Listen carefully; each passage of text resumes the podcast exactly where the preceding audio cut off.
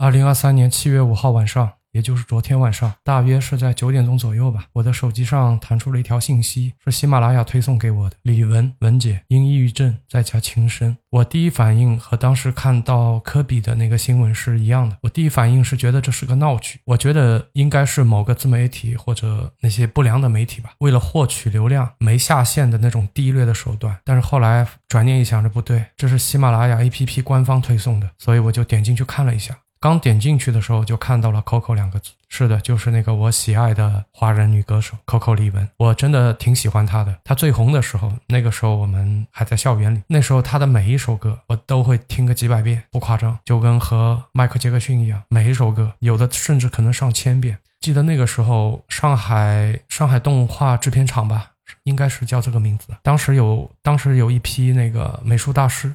花了不少的心血，做了一个大制作的这个动画电影，名字叫《宝莲灯》。这里面呢有两首歌啊，我记得一首是张信哲唱的，另外一首就是李玟唱的。说实话，李玟的那首。让我印象更加深刻，但是她永远的离开了我们。也许吧，现实当中有太多的苦难，她已经承受了很多了，她不想再承受了，所以离开也是一种释然吧。我也得过抑郁症，所以我知道 Coco 一定是承受了常人不能承受的那种痛苦，才会选择这条路的。他对这个世界应该还是有留念的，但是他没有办法继续承受生活带给他的这种痛苦了。一路走好，希望天堂是快乐的，文姐。今天各大媒体铺天盖地的关于这个新闻的报。道，我也看到了一些其他的媒体对他的评价，或者是有些粉丝对他的议论。但是作为一个曾经患过抑郁症的人来讲，我个人感觉我可能更加能够共情李玟当时的那个生前的感受吧。因为得过抑郁症以后，真的就没有办法像以前那么坚强了。所以看到那个消息以后，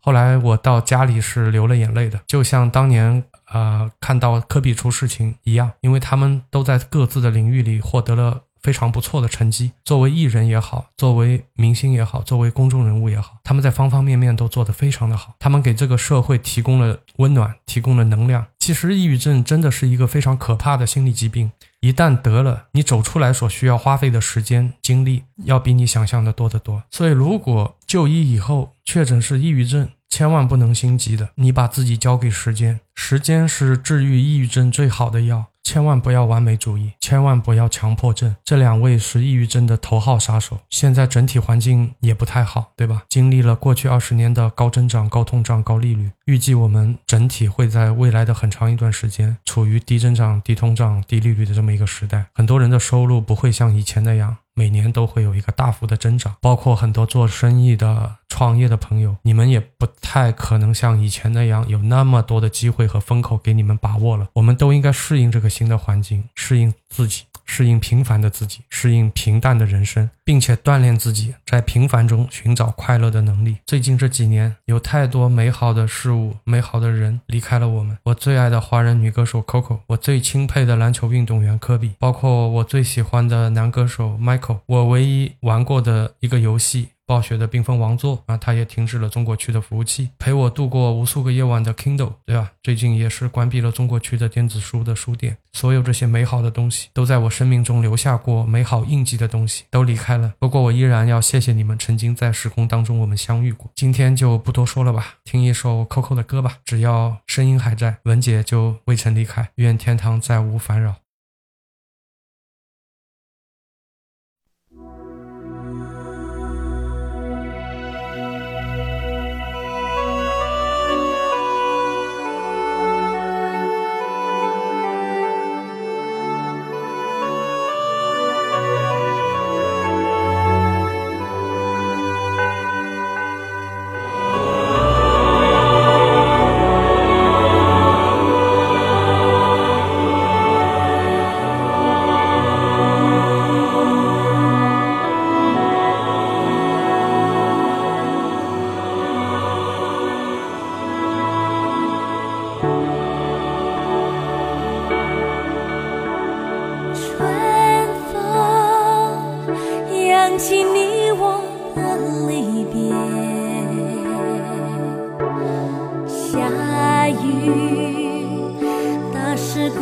雨，打湿孤单的雾。